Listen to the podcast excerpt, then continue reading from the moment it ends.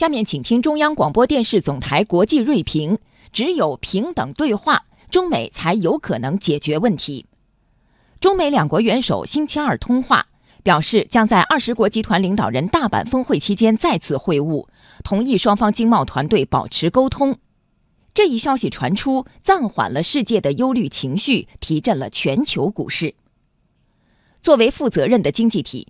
中方为维护全球经济增长与民众利益，始终把磋商谈判作为第一选项，愿意同美方展开沟通，尽早找到解决问题的办法。合作有底线，磋商有原则。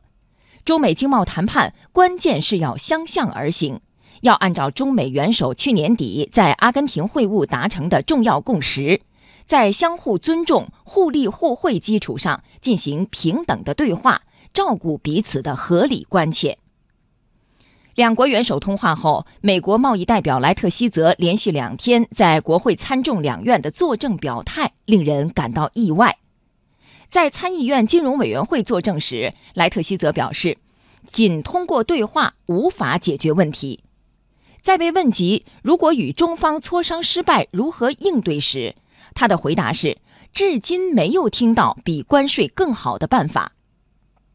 在众议院筹款委员会作证时，莱特希泽表示，要以改善两国关系和维护美国竞争优势的方式解决问题。莱特希泽的前后表态，一方面表达了重启经贸磋商、改善中美关系的意愿，同时还仍在释放关税施压的信号。这显然不是要真正解决问题的态度。过去一年多来的事实已经证明。在解决中美经贸摩擦问题上，美方的极限施压手段对中方完全无效，现在和将来也同样不会奏效。人们看到，自今年五月美方对两千亿美元中国输美商品提高加征关税税率以来，中方已采取了一系列反制措施。中方的应对措施越来越成熟、从容、坚决。这充分证明已做好了全面应对的准备。尊重、诚信、平等、互利是中方进行谈判的关键词。